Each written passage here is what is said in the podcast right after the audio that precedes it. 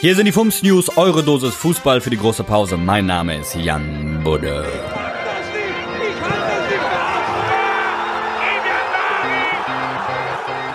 München. Zum Auftakt des ersten Spieltags durfte Schalke zum FC Bayern. Dort bekam man nach Strich und Faden die Hucke voll. Am Ende stand es 8 zu 0.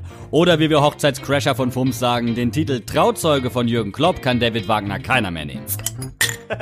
Dortmund, Borussia gegen Borussia im Signal Iduna Park. Dortmund gegen Gladbach. Und der BVB gewann mit 3 zu 0 und beansprucht damit den Titel als einzig wahre Borussia für sich. Wobei unsere Rechercheboys von Fums und Grätsch eine wirklich traurige Entdeckung gemacht haben.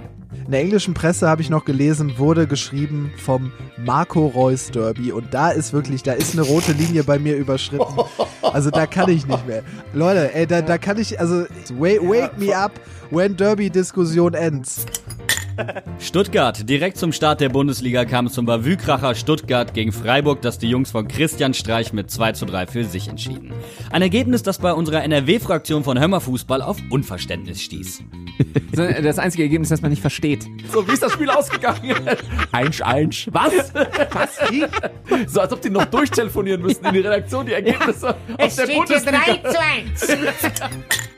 Bremen. Bei Werder sollte in dieser Saison wirklich alles besser werden. Doch die Mannschaft von Florian Kofeld verlor zu Hause mit 1 zu 4 gegen den Big City Club aus Berlin. Die Stimmung ist so mies. Der NDR hat bereits verkündet, die neue Staffel Notruf Hafenkante werde komplett im Weserstadion abgedreht. Pfiff, pfiff, pfiff.